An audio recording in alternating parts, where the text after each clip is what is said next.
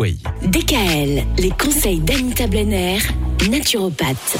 Anita, cette semaine, on parle du gluten. Ce gluten face auquel, eh bien, on est parfois intolérant. Comment est-ce qu'on peut réagir face au gluten? Il y a différentes réactions. Oui, il y a trois réactions face au gluten.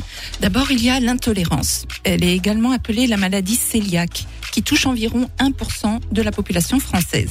Alors, elle apparaît de façon insidieuse et c'est une maladie auto-immune, c'est-à-dire que l'organisme fabrique des anticorps dirigés contre l'intestin qui vont induire au bout d'un certain nombre d'années ou de mois une destruction des villosités intestinales, hein, sont les composantes de nos intestins.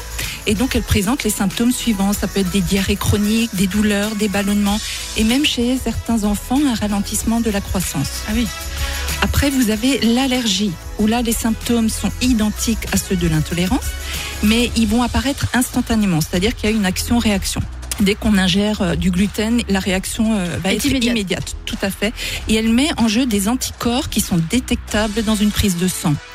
Donc, euh, pareil, les signes de l'allergie apparaissent entre quelques minutes à deux heures après l'absorption euh, du gluten.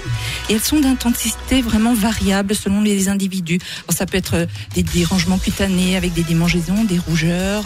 Ça peut être d'ordre respiratoire.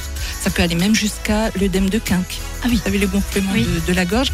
Et également cardiovasculaire. On peut avoir une pâleur, un évanouissement, des essoufflements et d'ordre digestif avec ces fameuses crampes abdominales et même des vomissements. L'allergie peut être vraiment mortelle dans des cas rares. Mais en, général, si on est allergique, on le sait, euh, tant les symptômes sont rapides et, et violents.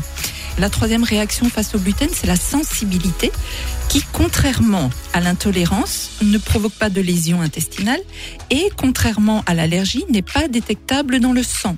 Donc un médecin va vous dire, si vous avez une prise de sang correcte, non, vous n'êtes pas intolérant ou, ou sensible au gluten. Et pourtant, si. Mais ce n'est pas visible ni dans une biopsie, ni dans une prise de Comment sang. on fait pour le Et pourtant, eh ben, on va voir dans, après-demain comment faire.